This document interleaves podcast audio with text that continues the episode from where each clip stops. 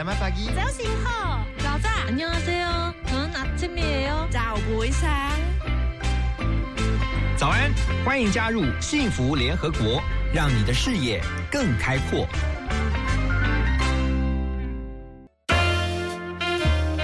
联合国会客室，欢迎今天的客人。 欢迎大家锁定幸福联合国。在今天我们的会客室邀请到的是《远见》杂志的副总主笔林凤琪啊，凤琪呢特别要来和我们分享啊，这次在《远见》八月号的封面故事《共生新台湾》。我们先跟在线上和我们连线的凤琪打个招呼，嗨，凤琪你好。呃，主持人好，听众朋友大家好。好，凤吉先谢谢你接受我们的邀请啊，来做这样的一个访问跟分享。我们看到这次远见的封面故事是共生新台湾，我觉得很吸引我眼球的是你们的那个美编哦，就是把台湾呢做成了一个我们讲竹篮那种编织，就它是一个非常绵密的一个编织的概念。是哎应该我这样形容对吗？还是我应该呃呃怎么样子去让大家有那个画面呢？其实他呃，我们的我们这次这个整个团队都很强哦，包括这个后置哦，可以把这么这么一个大的这种比较抽象的一个概念，把它具象化哦。那它其实这个其实主要就是要去强调哦，未来台湾必须要共生。那所谓的共生，其实就是携手，从过去的这种对立竞争，到其实未来其实更应该是要这个携手，然后放下这种这种对立的关系，然后去嗯携手互助、协作。那这个这个部分，其实待会会再跟听众朋友来聊一下啊、嗯。嗯对，嗯，好，我们呃特别看到这次你们的标题是写“共生新台湾”，然后呢呃告诉大家，其实要透过突围、透过裂解、透过融合、透过重生，然后打造一个疫情过后的一个充满韧性的家园哦。那我们还是看全球跟看台湾，我们来看一下你们这次提出的共生观念哈，几个面向，包括国际共生、环境共生、哈产业共生，还有城乡。世代还有人机共生，总共有六个项目哈。你们这次特别做这样的一个主题，是因为看到在疫情的时候，我们看到哈，因为在呃新冠疫情其实颠覆了很多人原先的思维，还有打乱了所有人的模式哈。那在疫情当时，我记得是大家只不断提出一个概念，就是要活下去，然后一定要想办法存活。对那在存活的话，又不可能是一个人存活，他是必须跟大家一起，所以他必须要让大家都好，所以有一个共好的概念就出来了，便是你好我好。他也要好。对那在疫情过后，现在我们看似就疫情趋缓，可是呢，疫情并没有结束。但在嗯疫情过后呢，其实你们提出了一个共生的概念哦，可不可以进一步的告诉我们？哦，好，其实这个这个这个专题的酝酿哦，其实也是从年初哦，从这个疫情的突发哦，到到这个现在，台湾看起来第一波是控制住了哦，但是其实现在全球这个第二波其实是来势汹汹的哦，嗯。所以疫情看起来是短期之内是无解的，好、那那看起来长，我们必须要去去去正视哦，去意识到说，其实我们必须跟这个病毒长久的共存。真的，这个是 对呃不得已，但是也非得接受的事实。对，那从这个疫情的当下，我就是就刚刚主持人也有提到，其实很多的这种关系都在裂解了嗯哈、包括说过去这种全球化，全球化可能这个不管是出入境啦哈，然后还有这种各各种旅游啦，还有很多的这个人跟人之间的关系，嗯，其实都在裂解，因为疫情的关系，疫情你必须得做一个隔离嘛，所以现在其实各国都是采取这种隔离的呃政策嘛哈。是这个边境边境封锁的这个政策去去做这个防疫。嗯那可是大家，我们我们其实之所以会去去去讲这个部分哦，其实台湾到底有没有条件？好，大家可能要去思考一下，台湾到底有没有条件嗯去去去去做这个这个整个这个完全独活的状态。嗯 哼所以其实我们这次也做了一个整个国际关系的这个盘整哦，尤其大家也都知道最近这这几天最热门的这个新闻嘛哈。是这个国际的新的关系是加在两强的这个中美的这个这个这个竞竞争之下，冲突呃升温之下哦，嗯其实国国际的新的关系是加速在裂解，是以两强为首的。那其中经贸的关系哦，其实大家就会比较比较这个我们也讨论很多，包括说 RCEP 今年年底就要签了哈。嗯，那 F RCEP 其实占了这个台湾的这个总贸易额的六成。嗯，这个其实，然后台湾是一个出口导向，就经济是以出口导向为主的一个一个岛国，哈，对，所以其实这个这个都会这个都会影响都会很大哦。那还有 CPTPP，所以我们也想要去呼吁说，那台湾到底要在这一波里面，好，它它到底要不要趁这个时候，好去去。既然它防疫成绩这么好，那防疫之后呢？我们是不是要进一步去思考，我们怎么去打造一个它呃任性的家园？那需要具备哪些实力？好，这个等一下哈，回来我们继续要请教一下，今天在我们线啊这个线上的林凤琪啊，远见杂志的副总主笔，他们这一次，我觉得你们这次的特别企划非常具有国际观，因为就像刚才凤琪所提到的。啊，它是一个很全面性的看待台湾在此刻哈疫情之后，在全球的一个新的定位。那等一下回来呢，继续要来了解是那台湾如何透过这一次的疫情，把握住机会，扮演好自己的角色。先听这首歌曲啊，很适合我们今天的主题啊，毕书尽的《Be Alive》。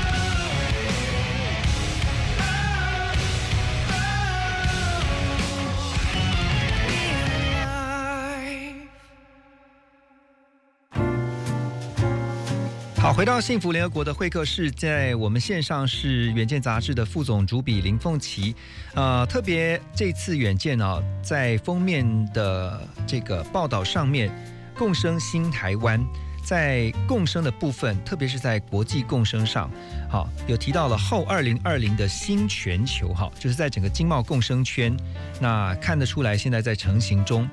在这个趋势下，凤姐，你觉得台湾的这个？机会在哪里？呃，我们这样讲好了。其实哦，我先先稍微解释一下，一两句带过哦。是。其实川普上台呃上上任以来哈，其实他是一直在强调这个美国制造一度啦哈。但是这一波的疫情之下，大家有没有看到？其实他也在很积极的在拉拢他的这个联盟。对。啊，对。那他势必得从单边的这个贸易的这个主张回到多边贸易。嗯。他没有办法独活的哈。那中国来讲哦，中国因为疫情的关系，失去这个世界的这个各国的信任，那他也必须要在这一波积极去找回这个信任感。感觉好像中美双方都在拉自己的战略伙伴啊。对对，就是这这半年来，其实大家可以去观察哦，其实更明显了哈，有很多这个新的这种国际的关呃国际的这种联呃联盟的关系在在在组组成哈。那其实台湾过去是一直被孤立在国际之外的，那如何利用这个时间，好好的去思考，说我们到底要走到走向一个未来怎么样的一个五十年？是。对，那这个部分可能就是就是包括说政府跟人民哈跟民间的这个都要去思考，因为我们其实有做了一个调大调查啦哈，关于这个以后，那其实哦，台湾的企业哦有六成以上哦，其实是对这个中美冲突其实是非常的。担忧的，对对对，那这个当然是我们自己在内部比较比较比较，因为台湾防疫相对是相较于国外是好的嘛，所以我们现在内在在在这个整个台湾我们岛内看起来是非常的还还 还。相对来说是安全的，对，就日常生活是维持的不错的。但是其实很多这个贸易的关系，在在这半未来这半年，其实会这个转变的更快。所以区域，呃，你你们怎么看？就是说未来的区域经济是会逐渐朝向整合化的一个趋势吗？呃，未来可能会更。着重在太平洋这边，尤其在中美的这个冲突升温之下，哈，那所以这个 CPTPP 跟 RCEP 会是很关键的两个联盟。嗯哼，对，那我呃，大家就我们这一次有做一个跨页的这个地图，就是大家如果看到就会比较一目了然了哈。那 RCEP 是以中国主导的一个区域的这个全面经济伙伴关系协定。好，那这个包括说中国、缅甸、辽国、泰国，就东协加一，这个其实都在 RCEP 里面。嗯，那 CPTPP 过去曾是中国，呃，以美国为主，那美国在川普上任之后就退出嘛，哈，但现在有可能重回，所以目前 CPTPP 是会是以这个日本目前是比较是暂时在主导的哦，嗯但日本当然大家都知道是以美国为首啦，哈。后面是美国，对对对，所以 CPTPP 目前呢，哈，我们问了很多这个专家哦，对这种国际经贸的这种专家，包括说中经院的专家哈，他们的观察是哦，台湾要加入，呃，这个没办法，这个跟跟这个 这个没这个比较是天生的这个这个条件的关系了哈。台湾加要加入 RCEP，相对困难度是高于 CPTPP 的，嗯哼。但无论如何，台湾一定要趁这一波好好去思考，我们有。没有办法加入其中的一个，因为未来这个会，我们刚刚也一开始就提到哦，台湾其实是一个出口经济，是以出口导向的一个经济哈，所以你一定要设法在这一波不要再被孤立了。嗯，我刚刚看呃听这个凤琪讲哈，其实如果你有看到《远见》杂志这一次他所呃凤琪刚刚所提到那个全球的地图的话，其实真的很像看有点有点像在看一盘棋局，好，就是说每个人的战略的部署哈。包括这个 CPTPP 还有 RCEP 的这个，还有一个是同时加入了 CPTPP 跟 RCEP 的国家，好，你就可以发现说，其实中美两强在布局上面不断的拉拢，就我们刚刚讲的，在经贸的合作伙伴上面，那希望如就很像在下棋，我什么时候能够拿下这边，我什么时候呢布局在另外一个地方，然后好像是类似像是一个围堵的一个政策，形成好像是东西。两方的一个对峙的局面，然后我特别看到就是台湾的一个颜色哈，因为你们用不同的颜色来区隔，台湾的颜色就是一个呃 完全都没有的一个呃自己的颜色哈，所以其实这也是我们的机会嘛，就就是就你刚刚也特别提到，就是提醒有专家经贸专家也特别提醒，如何在这一波呃机会下，台湾找到自己的定位跟角色。是，所以我们等一下呢，呃，回到幸福联合国呢，我们继续要请问凤琪啊，就是专家怎么看？那说到我们要掌握这个机会，我们要把握这个机会，可是我们要如何做？哈，等一下回到幸福联合国，我们继续聊。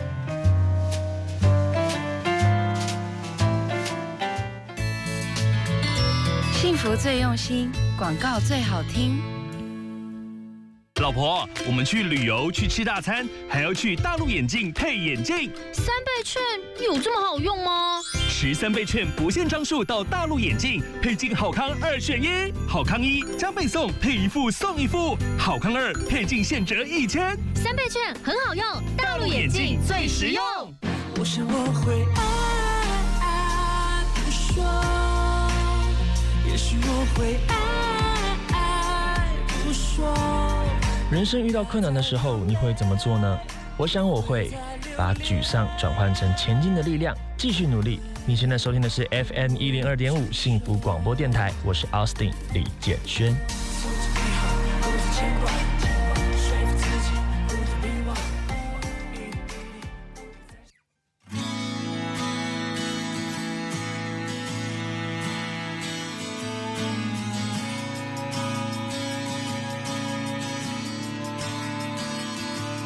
别在意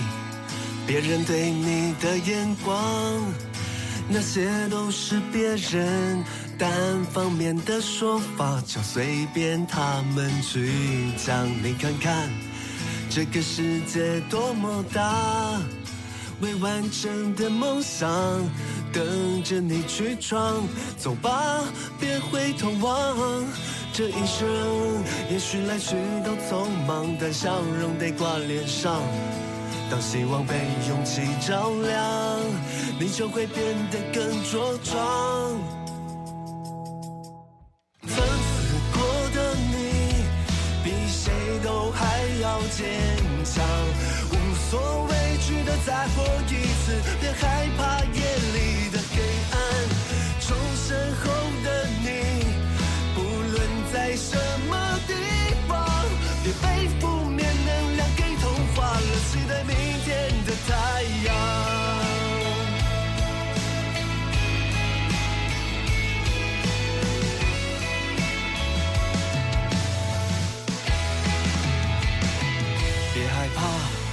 没你想？象中的复杂。谁不曾受过伤？珍惜每个当下，就能够活得漂亮。你看看这个世界多么大，未完成的梦想？等着你去闯。走吧，别回头望。这一生也许有许多匆忙，但笑容得挂脸上。希望被勇气照亮。你就会变得更茁壮。曾死过的你，比谁都还要坚强。无所畏惧的再活一次，别害怕夜里的黑暗。重生后的你，不论在什么地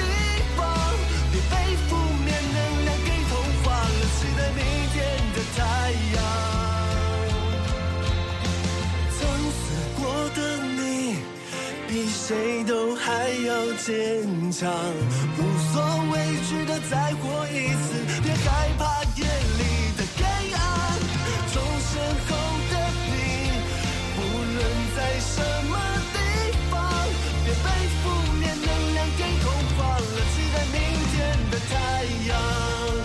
别被负面能量给同化了，期待明天的太阳。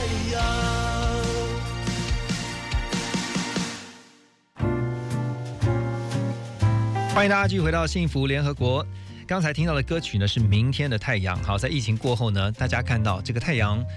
不管是下山之后，它明天总会出来的。不过呢，明天的太阳跟今天跟昨天的一定都不太一样哈。我们当然要把握机会。刚才提到了，在呃我们线上是《远见》杂志的副总主笔林凤琪。刚才凤琪也提到说，在这一波疫情过后，我们要把握机会啊。台湾那怎么样能够？在这个机会下，好，我们应该怎么做？专家的建议是什么呢？好，其实哦，呃，台湾一直以来哦。大家都知道台湾的这个呃呃半导体也好啦，还有过去啦，这个这个很多传产的制造都其实都在在这个代工的部分都很强。其实台湾一直都是在别人的供应链里面哦，台湾的产业本身就是无法突破的。那在在这一波这个产业链的这个结构重组之下哦，其实我们问了很多专业，台湾到底要去怎么去找出新的？尤其当台湾的这个企业规模又不是像。像这个这种全全球的那种财阀，或者是像韩国这种是财阀的方式的话，那台湾怎么去去去应应未来的挑战哦？台湾又是以中小企业为主的话，对，那很多包括说这个这个很多这个专家都跟我们说，其实台湾要去思考的是，呃，怎么去筹组一个。联盟，它这种联盟的概念就是说，大家要放下成见，放下对立，在可以合作的基础之下哦，它不是像过去干供应链那种现行的关系，它会是一个生态系的关系。嗯，好，过去可能供应链现行的关系就是我是我是我是你的我是你的上游这样，对对对，我是你的客户嘛，你就是听我的就对了。对，但未来其实会是说，我是你的客户，但是我如果未来你倒了对我也没好处。嗯我一定要先让你活，我才之后才有办法活。嗯哼其实未来会是比较是这样的概念哦。嗯那台湾其实有一个呃很大的一个有像，其实这次疫情大家也看到，包括说像口罩国家队的这种放下对立，然后互相协作的这个方式。对，那呃，专家也提出说，其实未来应该是要一个虚拟总部的概念。虚拟总部啊，对对，就是说，其实我 A 公司、B 公司、C 公司，哈，那我其实在我可以，比如说我在这个，如果是以制造业来讲，哈，我们就是把这个同归共轨嘛。我们举这个，这一次我们有有采访一个工具机六大巨头，嗯好、他们其实就真的是放下成见，他愿意一把他的这个这个，哎，我的这个产那个规格是跟大家一样的，那变成说我这三家对外，我就是一个一家的这个关系，那我整个供应链的这个成本其实会向下降的。嗯哼，对我的供应，我的下游的供货商哦，哎呀，对我的这个代工的零组件的哈、不管是螺丝什么，也会因为这样子去去提升它的品质，这样因为它会降低成本嘛。当它同归共轨之后，就是把它都规格化，是不是？对对对，统一他们的规格，OK。对对，其实这个难度是有是有的，在半导体是透过这种国际的这个这个联盟的关系去制定规格，但在在但在台湾的工具机的产业还没有这样子的一个做法。那他们这次初步会先从这个同归共轨去嗯做这个结盟，对，那这个其实已经是是，比如说我我本来我一我单一家打不过你嘛，我可能对抗不了日本的发那科，我可能没有办法跟韩国的三星的旗下的这个工具机大厂去对抗的话，但是我三家加起来。总是可以稍具，或者是我六家加起来，总是可以稍具一点规模，可以跟你抗衡嘛。所以这个概念很像是台湾自己内部回归到内部的产业，必须要有一个打群架的概念。对啊，对，以前可能就是单打独斗，对不对？我一家，然后我有自己的规格，可是我可能跟其他家不一样，但我可以先内部在台湾内部先做一个产业的整合，以后、嗯我再以国家队的这种方式去跟外面的其他的地区或是国家来对打。对这个或甚至我可能必须原先也跟他们竞争，但是某种程度上面也必须跟其他国家来做合作，就必须要有这样的概念，是这样子吗？对对，它其实是一个，如果说单从台湾的产业啦，哈、嗯这一波其实确实是要去组成这种生态圈的概念。好，那那你你的关系不会是绝对的竞争，尤其同业跟同业之间。那我们也做了一个调查哦，其实，呃，台湾的企业哦，他们其实对于疫后的产业链结构重组，他们觉得。唯一能够迎战，应该不是说唯一啦，哈、嗯。很大的一个比例哈，他们觉得可以去迎战未来挑战的哦，其实就是跨界的合作、跟互助、跟协作。嗯，嗯对嗯。对对。OK，所以我们看到这次你们有特别提出了一个呃观察哈，嗯。就是说在未来，包括像呃合作，包嗯括像呃就是共呃共好，嗯对不对？就是说你可能在未来有有，我看到你们有一个结论，你们你们后来这次有提出了一个呃结论，就是说未来的关键字是跨界、互助、协作。协作，对啊，这是未来不管是呃台湾自己内部的产业，或是国与国之间的这样的一个呃策略联盟，它对都必须要学习互助跟合作，然后才能够因应这个有可能。蓄势待发，第二波或甚至是第三波的疫情，这个协作的部分哈，我们要等呃稍后。我们先听这首歌曲之后呢，继续来请我们林凤琪啊，《远见》杂志的副总主笔来跟我们聊魏寻的梦想的呼吸。从没想过去逃避，燃烧心中的勇气。彩虹总会风雨后升起，如此美丽。抛开生活的压力，感谢身边还有你。穿越寒冷刺骨的冬季，爱是唯一。生命中每次相遇，去珍惜。就算下一秒注定分离，也要把笑容铭记。握紧你的双手，哪怕冰天雪地，不像是一团火焰，光彩四溢。就算再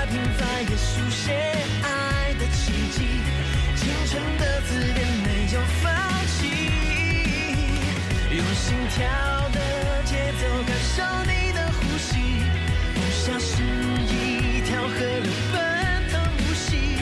在欢笑和汗水写下的乐章里，最美的旋律全都是你。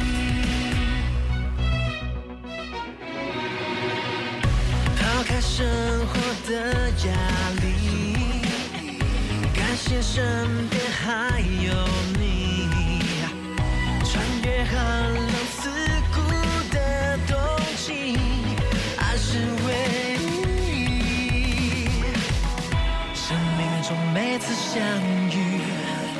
都值得我们用心去珍惜。就算下一秒注定分离，也要把笑容铭记。握紧你的双手，哪怕冰天雪地，不像是一团火焰，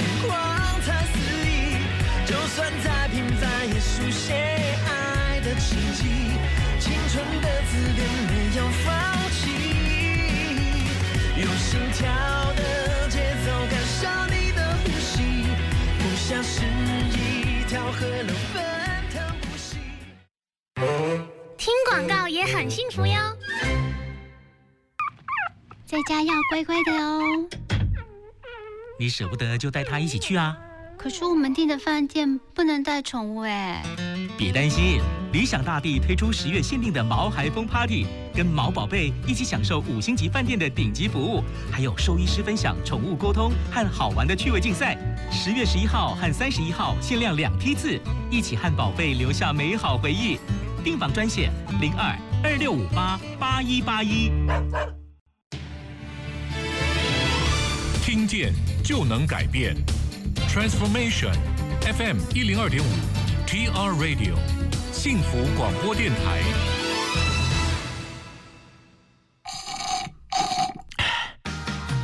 来杯冰凉的咖啡，全神贯注，准备开工喽！现在是早上九点。听见就能改变，就在 FM 一零二点五，幸福广播电台。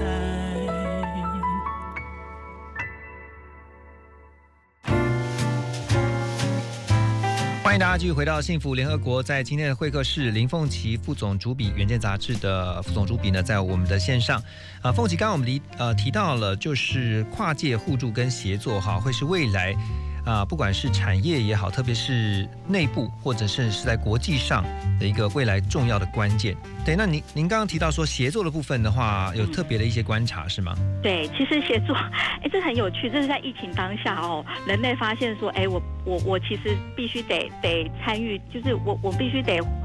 呃，参与这个一起来做的这个，才能够快速应应这个这个这个挑战哈。嗯。比如说，我们从国际上，我们先讲国际上哦，这次疫苗的开发哦，很有趣，因为大家过去是这些生技公司也好，或者是这些专家也好，专家学者也好，他们是很保护他们的就是专利财产，对专利，或者是他们都是为了要盈利嘛。对对对，哎，可是这次大家看到，哎，我我都没有命了，我怎么有可能盈利？那当然是大家一起，我一起来协作，我在一个平台上面，这大家共同协作才会快嘛，就是跟时间赛跑嘛。你看这个病毒，短短不到半年就夺走这么多人命哈，然后造成这个经济的损失这么高哈，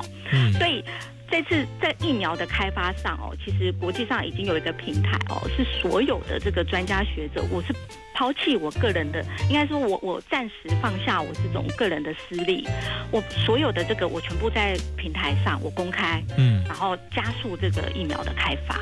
好，那其实回到台湾的的这个这个我们这次的防疫过程，也看到哦，其实这次大家在讲这个。哎，大家过去可能会觉得乡民乡民好像有某种程度有一点点这种负面，嗯，好的的这种这种这种，但其实乡民这次发挥乡民大部分都是酸民，对不 对？对对对。但是其实乡民这次发挥在防疫发挥很大的这个这个力力量哦。嗯。他们如果大家还有印象的话哈，这个口罩地图。哦，对对，口罩实名制之后，对不对？对对对，口罩地图啦，还有包括说这种很多的这个资讯啊，哎，很快，看这个乡民的力量很大，大家共同开发。那这个前提是架构在说，呃，政府的资源或讯息。资讯息资讯要公开透明，那他当他把这个东西开放出来之后，那乡民在这个基于这个之下，大家也是用一种很开放的心态，在这个平台上去去共同去成就，很快，其实就就很快，很很多东西大家会觉得哎不可思议，怎么这么快就诞生了这样子的一个，这个就再次证明了那个一句话叫高手在民间呢。真的，真的，那我我们这次也访问这个杜义景嘛，哈，大家都知道他是 PTT 的这个创办人，是，对对。那他其实讲了说，其实他们当初在二十年前，他们去他在这个创办这个社群哦，这个 PTT 这个社群，他的最终的初衷就是，哎，希望这个大家是用一个一个资源共享。开放的心态，公民参与的概念哈，对对对，非常对，没错，这个主持人讲的非常对，就是未来其实更是一个这样的的一个概念才能够迎战，所以我们这次也做做的调查，其实也去凸显说，其实呃，我们呃调查的受众哦，有很多他们觉得这次的防疫为什么台湾会做的这么成功，除了。政府第一步，他把这个资讯公开透明，最关键的还是公民的参与、主动参与、配合。你看，大家因为 SARS 的关系嘛，哈，当然这个有有跟 SARS 有关系，大家曾经有这样的经验，对，大家台湾都很主动戴上口罩，哎。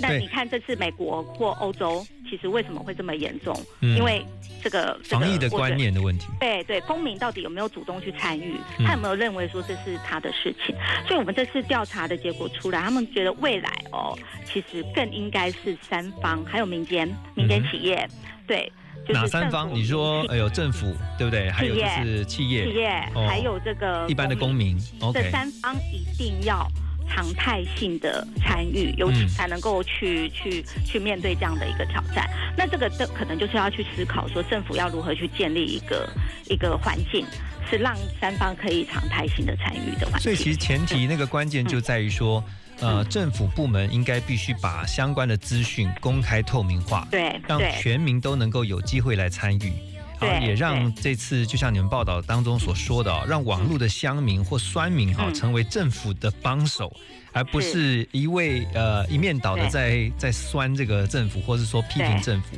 对，我觉得因为很多的乡民其实他们就是很有正义感的，或者说他们对于呃很多事情其实他们很有自己的想法，甚至可以提出一些很实际的做法的。只是因为长期以来可能对于这个资讯哦，他们可能了解的不是很完整，所以可能只能针对片面的讯息来做反应。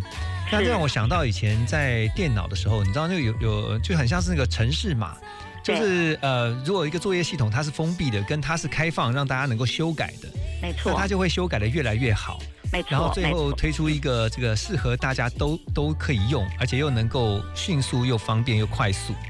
是，嗯，好，谢谢主持人帮我的那个解释的这么好，的确是这个概念。这也就是你们这次特别提到共生概念，其中有一个就是社群共生嘛，对不对？对，这就是同样的那个概念哈。对，好，等一下在这个歌曲啊，吴贝雅的生活不就是这样之后呢，我们继续来聊另外一个共生的领域啊，就是人机共生的趋势。生活虽然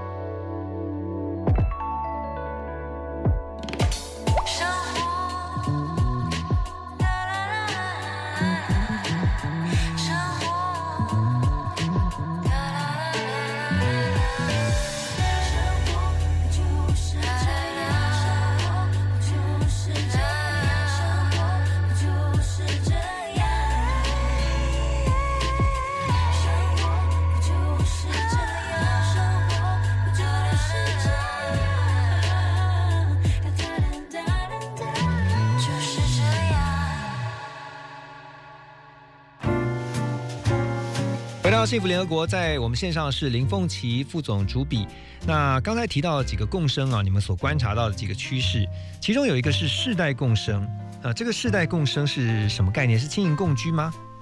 呃，其实世代共生、轻盈共居只是里面的其中之一哦。对，那其实我们这次把这个，其实为什么会有世代共生？一个前提是，呃，最近这这个其实也不是台湾啦，这全球都这样，这种世代的这种对立哦，这个当然跟资源分配有关系啦。嗯，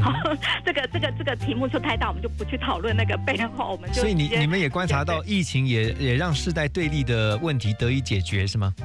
我们其实是应该是这么说，我们因为我们要做这个共生的专题哦，对，所以我们希望去找出说，我们希望提供的是一个正的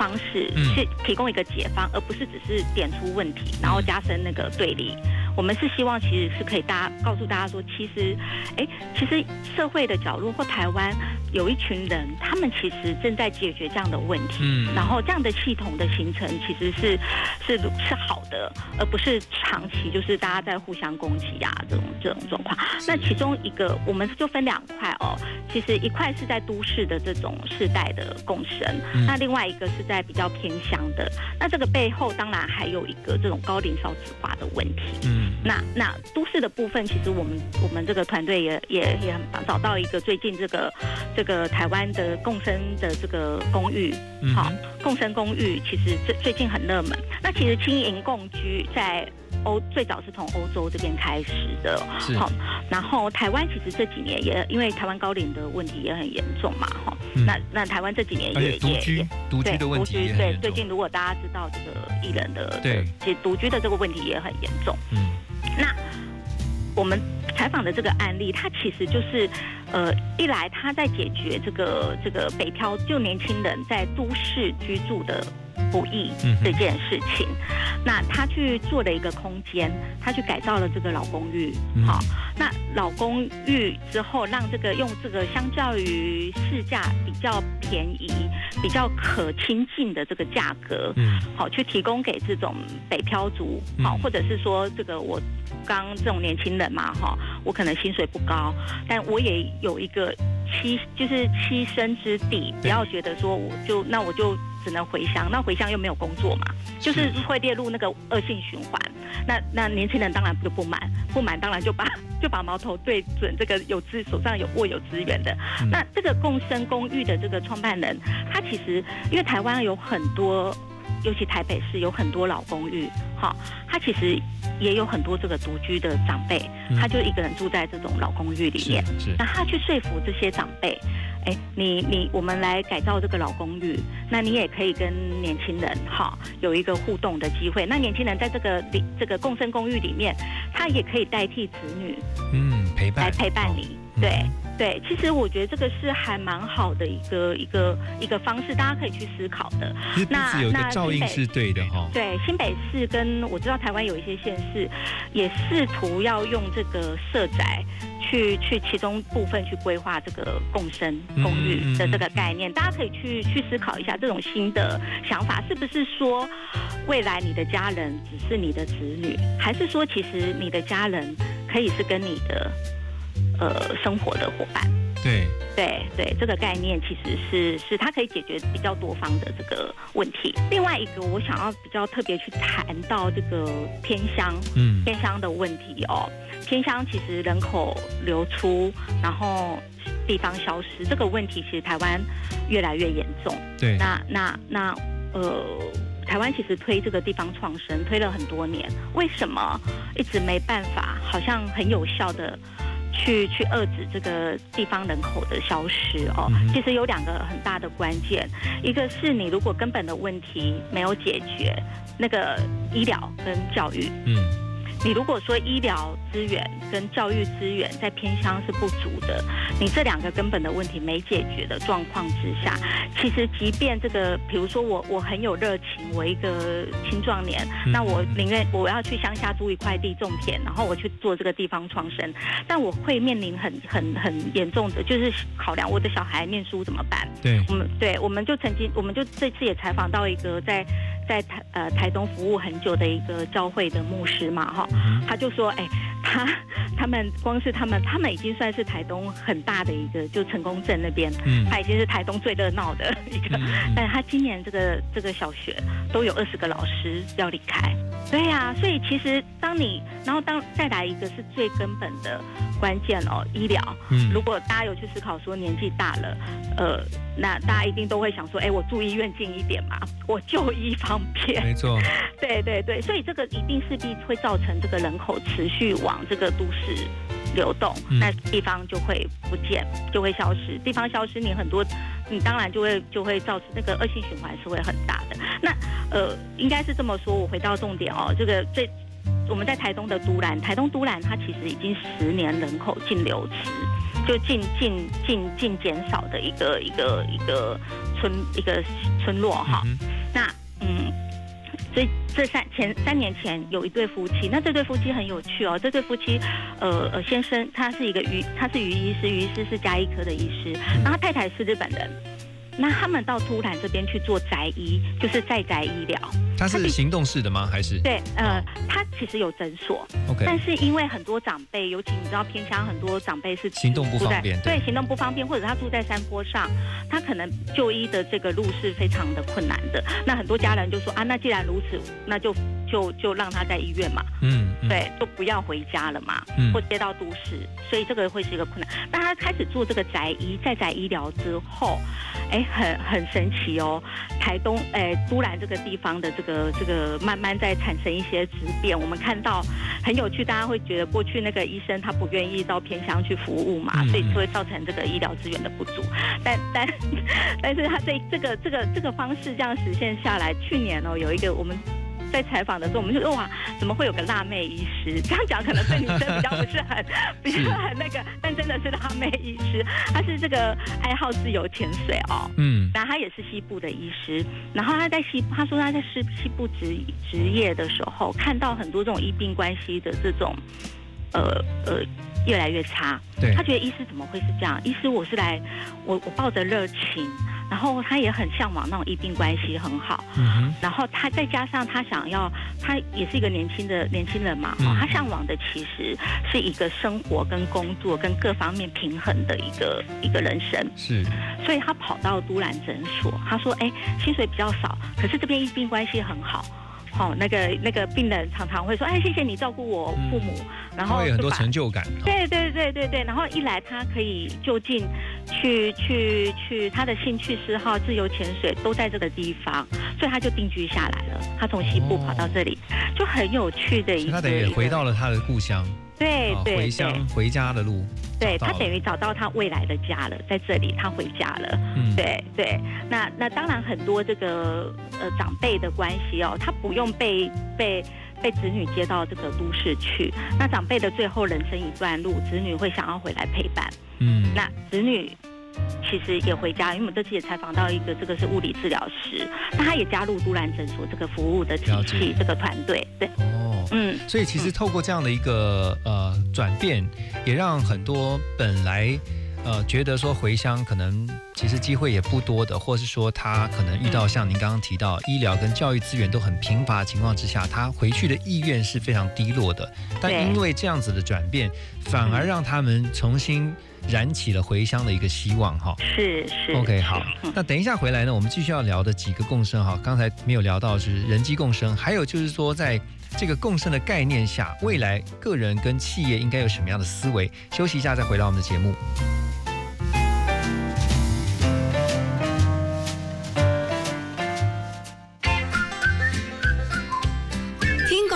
马金醋鼻。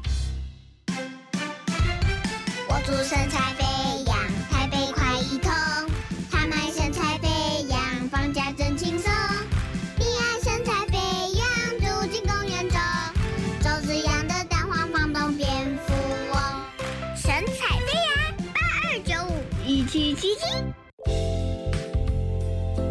好，我是夏佳璐，跟我一起收听幸福广播电台 FM 一零二点五，听见就能改变，每天都要幸福哦。FM 一零二点五幸福广播电台。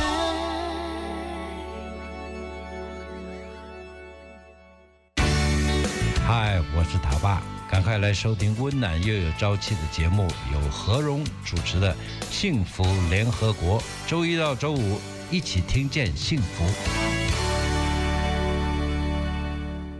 坚定你坚定的步伐，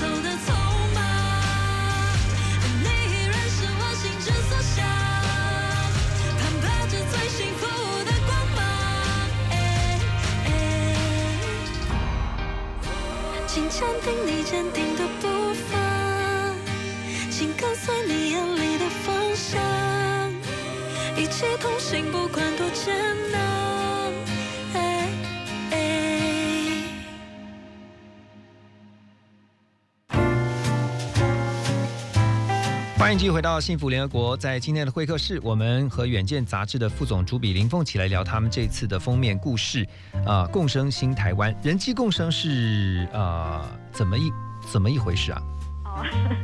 其实呃，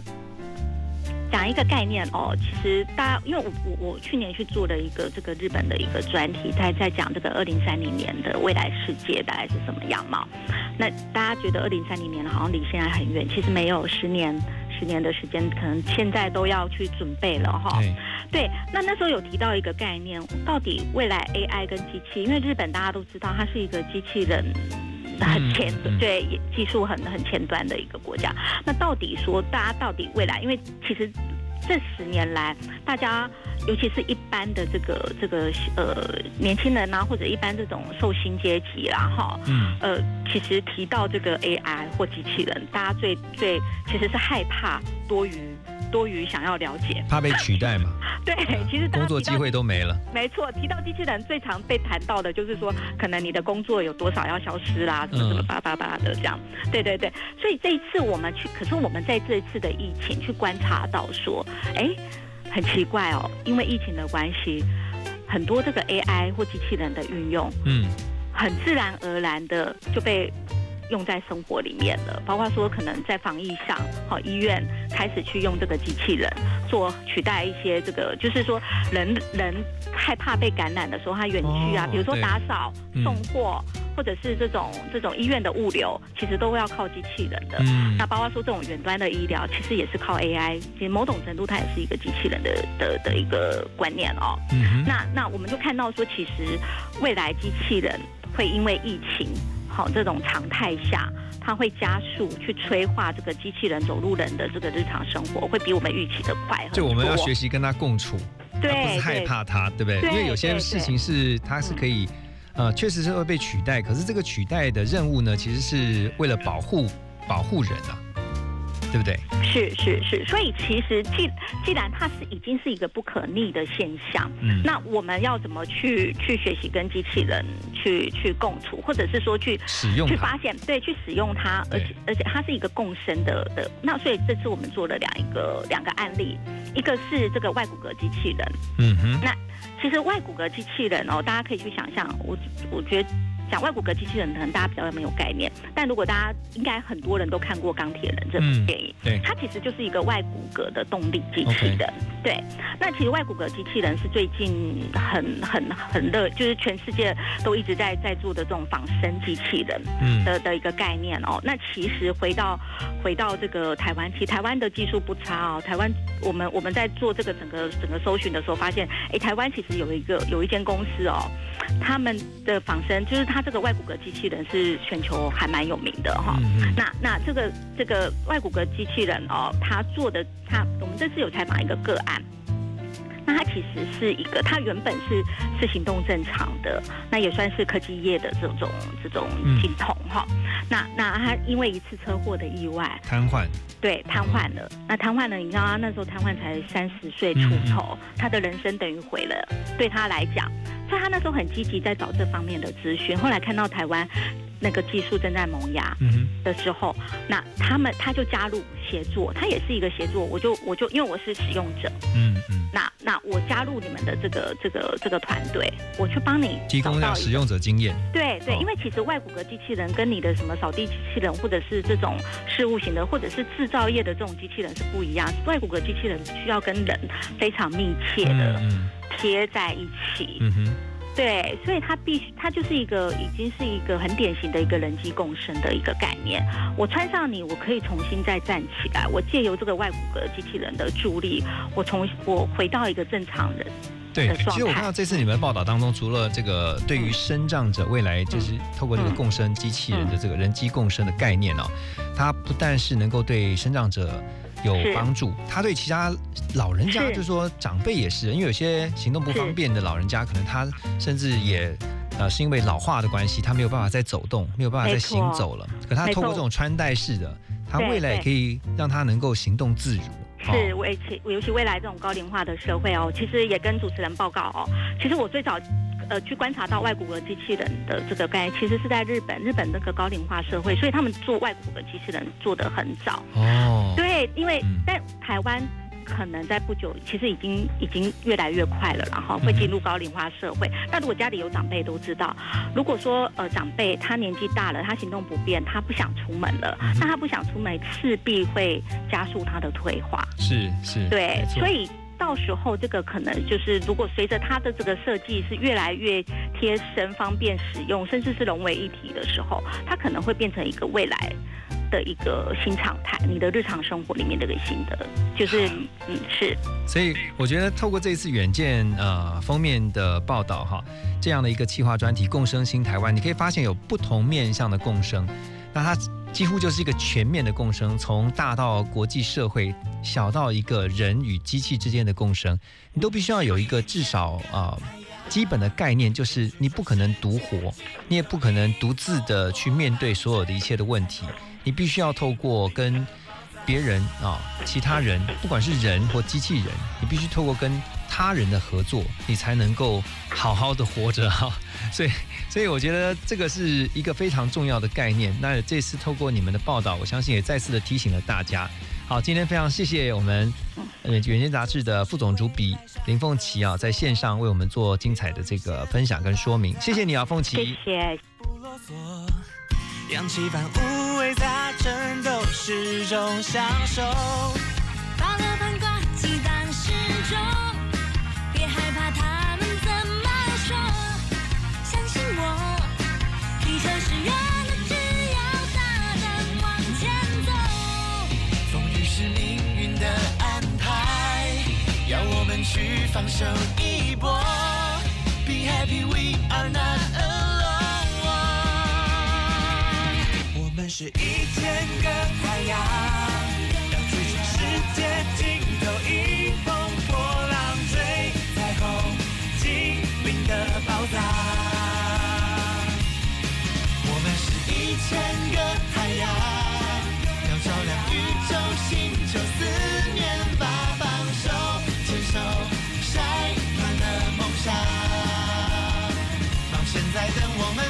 们分享。默契刻印在笑容中，掌握方向缺一不可。多自由，热血的青春就要痛快的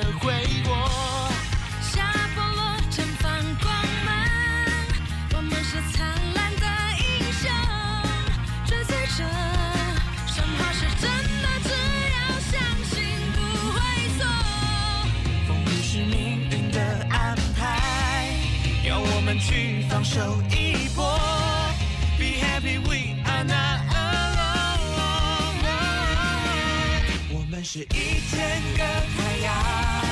要去全世界尽头，迎风破浪追彩虹，精灵的宝